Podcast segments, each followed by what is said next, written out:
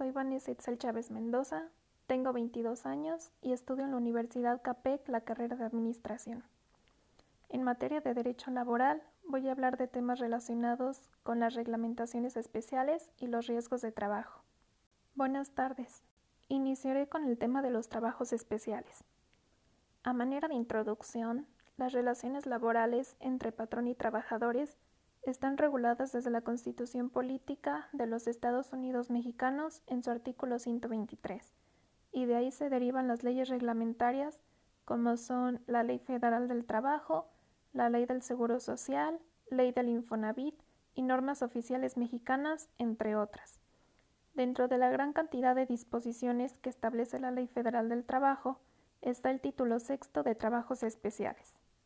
Los trabajos especiales son actividades económicas específicas que debido a su naturaleza necesitan una regulación especial, ya sea por su importancia, delicadeza o por la vulnerabilidad de las partes que conforman la relación laboral. La necesidad de crear apartados especiales para legislar las condiciones de determinadas actividades económicas nace del hecho que representan ciertas profesiones y oficios que, al no ajustarse a las condiciones generales, necesitan medidas oportunas para su sano desenvolvimiento, y la ley se encarga de que dichas medidas tengan un carácter jurídico obligatorio. 3. Trabajo de las tripulaciones aeronáuticas. Se regula aquellas que ostenten matrícula mexicana y son piloto, comandante o capitán, oficiales que desarrollen labores análogas, navegante y sobrecargos. 5. Trabajo de autotransportes. Estos trabajadores son choferes, conductores, operadores, cobradores y aquellos que presten el servicio como autobuses, camiones, camionetas o automóviles. Estos trabajos especiales aplican en los siguientes ámbitos. 4. Trabajo ferrocarrilero. Se regulan las relaciones de trabajo de los trabajadores trenistas y estos tienen las siguientes prohibiciones. Consumir o vender bebidas embriagantes, el consumo de narcóticos o drogas enervantes y el tráfico de drogas. 1. Trabajadores de confianza. No pueden participar en actividades sindicales ni pertenecer a un sindicato, y el patrón podrá rescindir la relación laboral si existe un motivo razonable de pérdida de la confianza. 2. Trabajadores de los buques.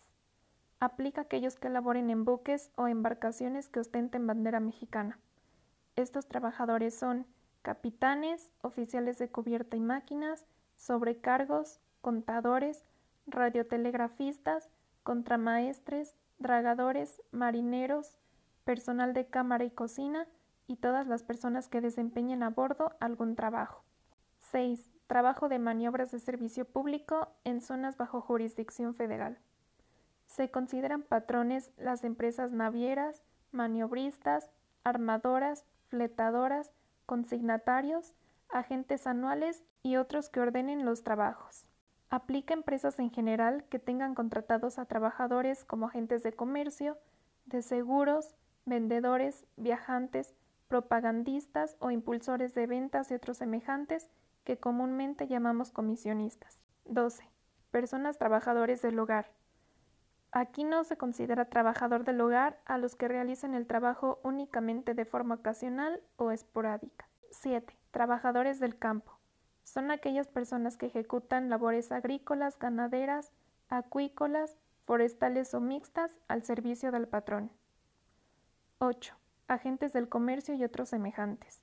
11. Trabajo a domicilio es aquel que se ejecuta habitualmente para un patrón en el domicilio del trabajador o en un local elegido libremente por él, sin la vigilancia ni la dirección inmediata del patrón. 13. Trabajadores de las minas. Aplica a los trabajadores de las minas de carbón de México en cualquier etapa en que se encuentren como prospección, preparación, exploración y explotación. 14. Trabajo en hoteles, restaurantes, bares y otros establecimientos análogos. 15. Industria familiar. Son aquellos talleres donde exclusivamente trabajan los cónyuges, ascendientes, descendientes y pupilos. 9. Deportistas profesionales. Estos son jugadores de fútbol, béisbol, frontón, box, luchadores y otros. 10. Trabajadores, actores y músicos. Aquellos que trabajen en teatros, cines, centros nocturnos o de variedades, circos, radio y televisión, salas de doblaje y grabación y cualquier otro donde se transmita fotografía, su imagen o su música. 16. Trabajo de médicos residentes en periodo de adiestramiento en una especialidad. Un médico residente es aquel titulado que realiza su residencia en una unidad médica. 17. Trabajo en las universidades e instituciones de educación superior autónomas por ley. Es necesario mencionar que el carácter de especial del trabajo no recae sobre la relación laboral entre el patrón y el trabajador, la cual es tutelada por la ley de igual forma que cualquier otra, sino que va orientada hacia aspectos propios de las condiciones, como pueden ser medidas de seguridad, jornadas de trabajo y derechos y obligaciones para trabajadores y patrones. El siguiente tema es el derecho protector de las mujeres y menores. El derecho protector de la mujer y menores de edad en materia laboral es la suma de normas jurídicas que tiene por finalidad proteger especialmente la educación, el desarrollo, la salud, la vida y la maternidad en sus respectivos casos en su calidad de trabajadores. En los artículos 164 y 171 de la Ley Federal del Trabajo se regula el trabajo de la mujer, lo que no significa que se le otorgue privilegios o distinciones en relación del sexo, ya que por principio tienen los mismos derechos y obligaciones que el hombre, sino que se trata sobre todo de proteger la salud tanto de la mujer en estado de gravidez como la del producto. Al patrón que viole las normas de trabajo femenino y de menores, se le sancionará con una multa equivalente de 3 a 155 veces el salario mínimo. Vamos a hablar ahora de la responsabilidad laboral. A continuación mencionaré algunas responsabilidades fundamentales. Tener conocimiento de su lugar de trabajo y de sus tareas asignadas. Tener un plan laboral. Los trabajadores que ingresan nuevos a un empleo tienen cierto compromiso con la empresa. El empleado no solo debe cumplir con los requisitos solicitados, sino que también es importante que cuente con ética, compromiso, integridad y trabajo en grupo.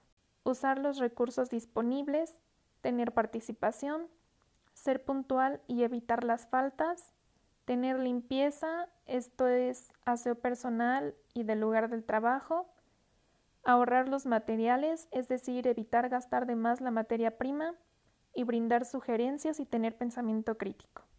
Los riesgos de trabajo o sin responsabilidad del patrón, por ejemplo, en una lesión camino del trabajo o cuando el daño sucede por causas no imputables a la organización.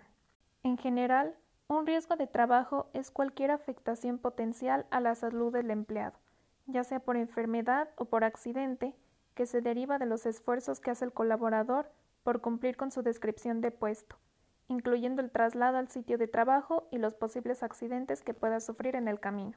Voy a mencionar cada uno más a fondo. 1. Con responsabilidad o negligencia. Esto es cuando se determina que el patrón omitió alguna medida de seguridad o prevención.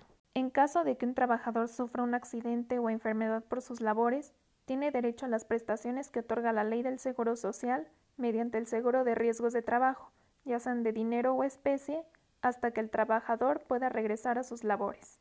Los riesgos pueden ser responsabilidad del patrón, por ejemplo, cuando se presente por las condiciones de trabajo. 2. Económica, impactando la prima de riesgo de trabajo para futuras cotizaciones.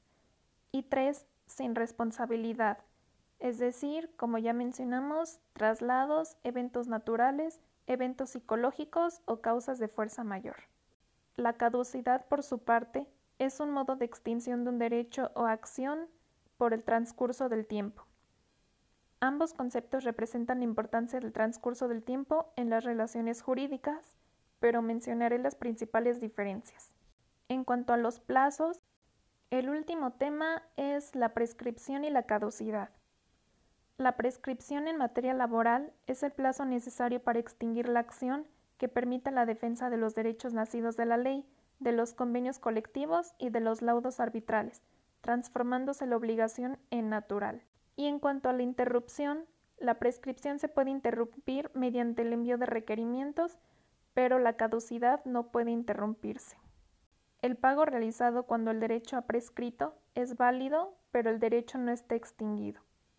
La caducidad extingue tanto el derecho como la acción, El pago realizado por el deudor cuando el derecho ha caducado es un pago indebido.